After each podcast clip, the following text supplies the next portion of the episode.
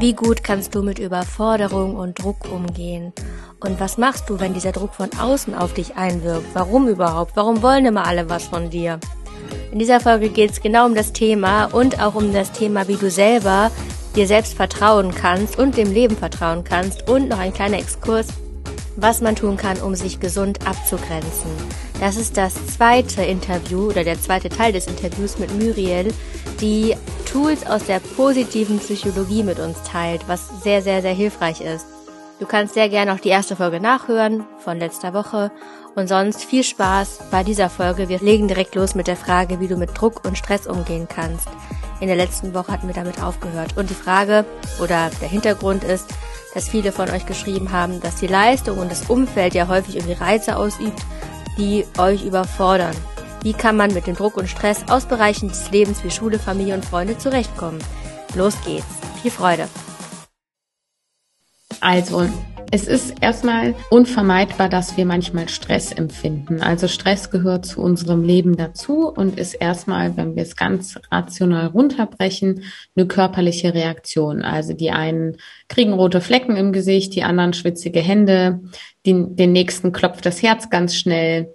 Äh, manche fangen an zu schwitzen, andere werden blass. Ne? Jeder hat ja so seine, seine Reaktion auf Stress. Das ist erstmal etwas ganz Normales und es ist ein gutes Zeichen, dass das da ist, denn das heißt, unser Körper und unsere Psyche funktionieren gut und richtig, denn Stress möchte uns immer beschützen, beziehungsweise unser Gehirn achtet immer darauf in der Umgebung, was könnte Schlimmes passieren, wofür muss ich uns beschützen und wenn es nur die kleinste Ahnung von Gefahr hat, wird Stress ausgelöst, damit wir bestmöglich vorbereitet sind. Deshalb ist es erstmal nichts Schlimmes. Jetzt ist es aber so, wie du gerade schon gesagt hast, wir leben in so einer Leistungsgesellschaft ähm, dann kann gerade in der Schule Stress durch zum Beispiel Noten, Lernen entstehen, aber auch durch so Themen wie gerade eben Zugehören in Gruppen, ne, dass man irgendwo dazugehören möchte, dass man vielleicht den eigenen Selbstwert noch nicht so erkennt. Das können alles Themen sein, die uns stressen und die Druck auslösen. Und was da total helfen kann, ist ganz früh herauszufinden, was bereitet dir Freude. Also welcher Sport macht dir irgendwie Spaß, bei dem du die Zeit vergisst. Vielleicht ist es aber auch irgendeine kreative Arbeit, also malen, Instrument spielen, singen, was auch immer. Also hier, du, hier kannst du jedes Hobby einfügen, was dir einfällt. Wichtig ist nur, dass es ein Hobby ist, was dir wirklich Freude bereitet. Also vielleicht kennt ihr den Begriff sogar, äh, dass man in einen Flow-Zustand kommt. Also äh, Flow heißt ja auf Englisch einfach fließen. Und das sind so Sachen, bei denen wir komplett die Zeit vergessen. Wir vergessen irgendwie manchmal auch zu essen oder zu trinken und gehen total auf in dieser Sache, die wir gerade tun. Und es ist bei den einen vielleicht joggen gehen, bei den anderen ist es zeichnen, bei den nächsten ist das ähm, Bücher lesen, das kann alles Mögliche sein. Und das sind Tätigkeiten, die uns dabei helfen, ähm, Stress abzubauen und unsere, ja, ich sag mal, unseren Kraft, Tank wieder voll zu machen. Und wenn wir merken, dass wir besonders gestresst sind, dann dürfen wir, wenn wir zum Beispiel in unserem Handy oder so eine Liste angelegt haben von Sachen, bei denen wir die Zeit vergessen, die uns gut tun, nachschauen, was steht denn alles drauf und dann dürfen wir uns dieser Aufgabe widmen. Einfach damit wir so ein bisschen runterfahren. Was noch wichtig ist bei, ähm, bei Stress, das wird natürlich auch beeinflusst von so Erwartungshaltungen. Also ich habe ja eben schon gesagt, dass eine Note nichts über dich als Mensch aussagt und über deinen Wert. Und das anzuerkennen hilft auch schon, dass Stress reduziert wird. Und wenn Stress von außen kommt, wie zum Beispiel aus der Familie, von den Eltern, ähm, dass bestimmte Noten oder Leistungen erwartet werden. Macht euch auch immer bewusst, warum wollen eure Eltern zum Beispiel, dass ihr gute Noten schreibt. Ne? Die wollen, dass ihr irgendwie glücklich seid im Leben und wissen, dass es dafür wichtig ist, irgendwie später einen guten Job zu haben, dass ihr gutes Geld verdient, dass ihr abgesichert seid. Und es ist häufig ein sehr, sehr guter Gedanke, ein sehr nobler Gedanke, den eure Eltern haben für euch, warum sie dann vielleicht manchmal Stress machen. Und auch Erwachsene sind nicht perfekt. Wir haben es ja eben schon gesagt, im Erwachsenenalter kommen viele Herausforderungen ähnlich wieder. Und dann können unsere Eltern es manchmal nicht besser ausdrücken anstatt zu sagen, ja, schau, dass du ordentlich lernst, dass du irgendwie in der Mathearbeit eine gute Note schreibst. Oder in meinem Fall, dass du nicht sitzen bleibst. Und im Endeffekt ist das ja ein, ein, Wunsch der Eltern, dass es dir später gut geht. Und das dürfen wir auch erkennen. Und das kann auch schon Stress reduzieren. Weil deine Eltern werden dich lieben, ob du jetzt mit einer guten oder mit einer schlechten Note nach Hause kommst. Das ist, das unterstelle ich jetzt einfach mal jedem Elternteil. Mhm. Stress ist eine Sache, die viele beschäftigt. Und es kommen noch zwei andere Dinge, die auch gefragt wurden. Und zwar, ich fasse das mal so ein bisschen zusammen. Angst versus Vertrauen. Ich glaube, aus den Fragen kommt so ein bisschen raus, dass Schülerinnen und Schüler Angst vorm Loslassen oder Alleinsein haben und nicht wissen, wie sie ins Vertrauen kommen, wenn sie selber zum Beispiel noch nie so eine wirkliche Art von Urvertrauen gespürt haben. Oder mhm. irgendwie nicht so richtig sich selbst so richtig achten und nicht so ein Selbstvertrauen haben. Wie shiftet man weg von der Angst hin zum Vertrauen in sich, in seinen Weg, wenn man selber vielleicht das gar nicht so erlebt aus irgendwelchen äußeren Umständen. Also wenn zum Beispiel die soziale Bindung fehlt oder irgendwie Institutionen einen daran hindern. Hast du da eine Idee? Ich finde das immer schwierig, so häufig, das merkt ihr wahrscheinlich schon jetzt an meinen Antworten, das so getrennt voneinander zu beantworten, ne? weil das natürlich alles zusammenhängt und irgendwie auch aufeinander aufbaut.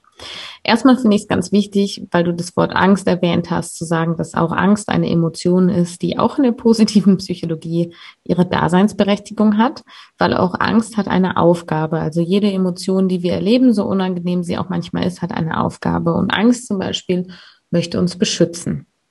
Das heißt, wir können uns dann überlegen, wofür möchte die Angst mich gerade beschützen und das mal so ein bisschen rational im inneren Dialog mit uns selber besprechen. Ach, die Angst möchte mich vielleicht davor beschützen, dass ich hier irgendwie, weiß ich nicht, bloßgestellt werde. Alles klar. Werde ich aber vielleicht nicht, weil meine, ich bin mit meinen Freunden hier und wir, wir treten zusammen auf und dann kann das nicht passieren und so kann man sich da so ein bisschen rausholen.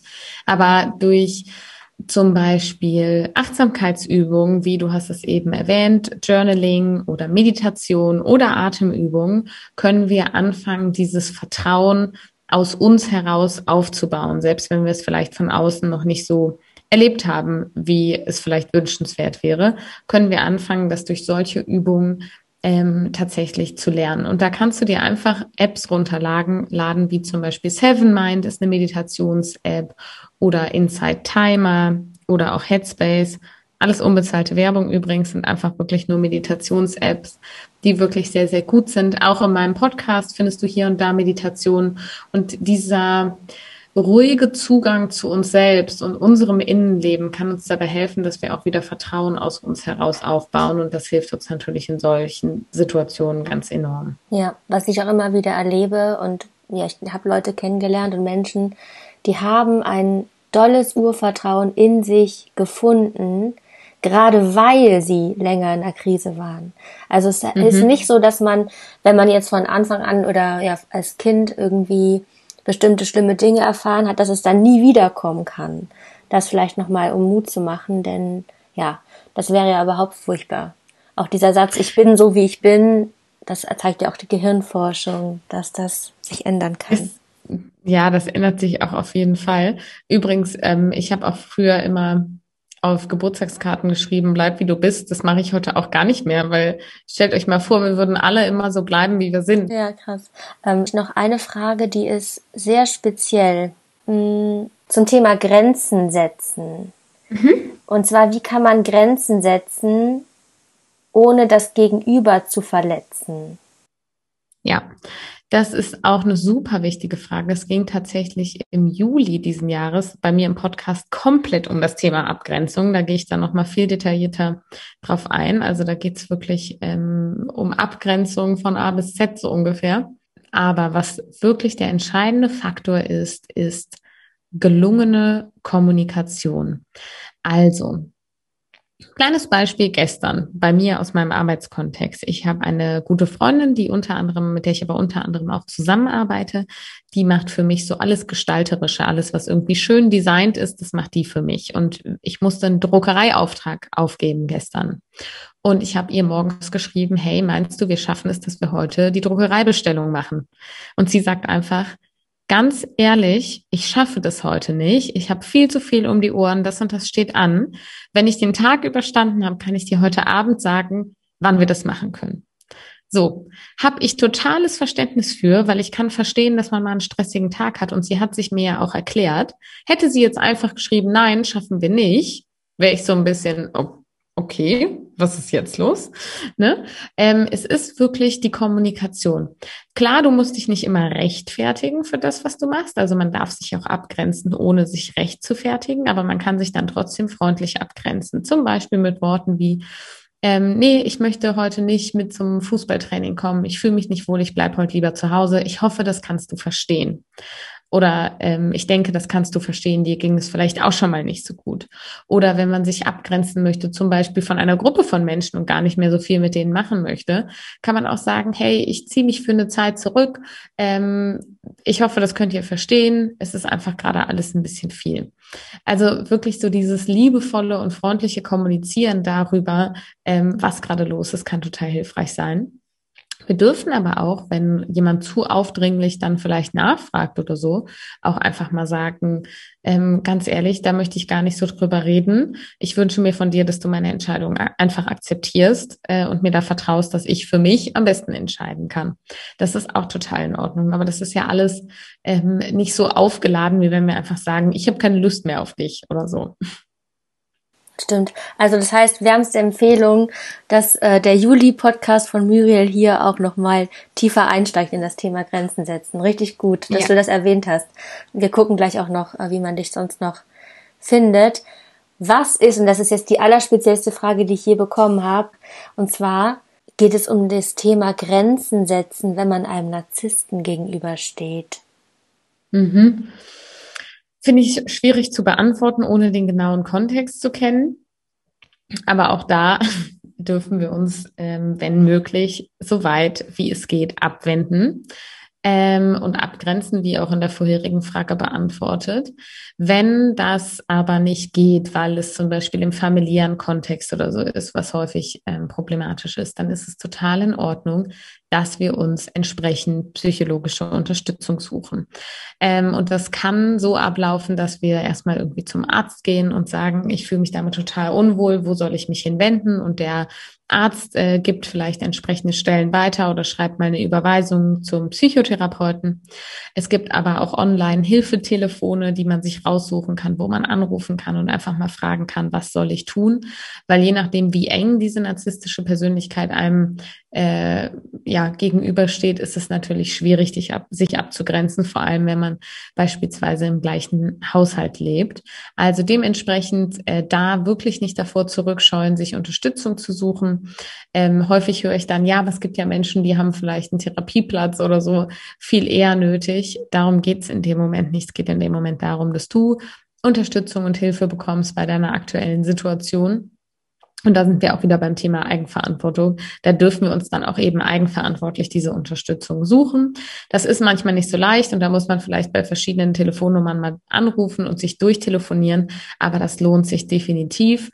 Ähm, man kann sich auch zum Beispiel über die Krankenkasse mal erkundigen, wo man sich melden kann. Aber das ist äh, ganz, ganz wichtig, dass da wirklich ganz individuell auf den Fall geguckt wird, ähm, dass mm, ist nicht mit so einem allgemeinen Ratschlag, finde ich, zu beantworten. Gut, danke schön. Da haben wir schon die Klammer jetzt zum Thema Eigenverantwortung von Anfang. ja, schönes, das stimmt. Genau, es passt sehr gut zusammen. Und äh, wenn man dich jetzt noch mehr kennenlernen möchte, was ist so, was sind so deine Einfallstore? Ja, also Instagram auf jeden Fall. Muriel Böttger heiße ich da, wie ich halt heiße.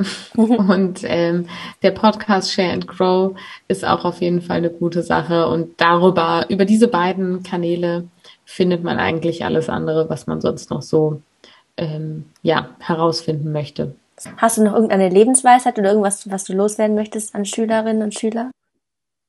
Ja, es ist ähm, der, der Spruch von einer, einer Studienfreundin von mir, die mal gesagt hat, it's all about the balance in life. Und das ist wirklich mein Leitsatz. Also alles, was passiert, darfst du in Balance betrachten. Du darfst immer, ähm, alles hat irgendwie zwei Seiten im Leben und du darfst gerne beide Seiten betrachten. Du darfst auch immer schauen, dass du alles, was du tust, in Balance machst. Also, dass du nichts übertreibst und nichts untertreibst. Einfach, äh, damit auch deine Gesundheit in Balance sein kann. Super. Ich danke dir sehr für das unfassbar schöne Gespräch. Es hat mir riesige Freude gemacht auf jeden Fall. Und ja, ich wünsche dir alles Gute weiterhin und wir hören vielleicht nochmal voneinander. Yes, vielen, vielen Dank äh, dir und allen Zuhörerinnen und Zuhörern auch alles Gute. Tschüss. Ich hoffe, du konntest viel für dich mitnehmen. Wenn du mehr von Muriel erfahren möchtest, weitere Links findest du in der Podcast-Beschreibung, die dich auch dahin führen, wo sie ihren Podcast hat, ihre Website, ihr Instagram. Und falls du weitere Fragen generell hast, dann schreib sie gerne an moveandgrowpodcast oder über Instagram at moveandgrowpodcast. Auch ein anonymes Fragenformular gibt es. Das ist ebenfalls in den Show Notes verlinkt. In der nächsten Woche geht es dann weiter mit einem ganz anderen Thema, ganz andere Richtung. Sei gespannt. Ich bin sehr, sehr, ja, ich bin auch gespannt, was ihr dazu sagt. Und freue mich, von euch zu lesen. Macht's gut, habt eine gute Woche. Ciao.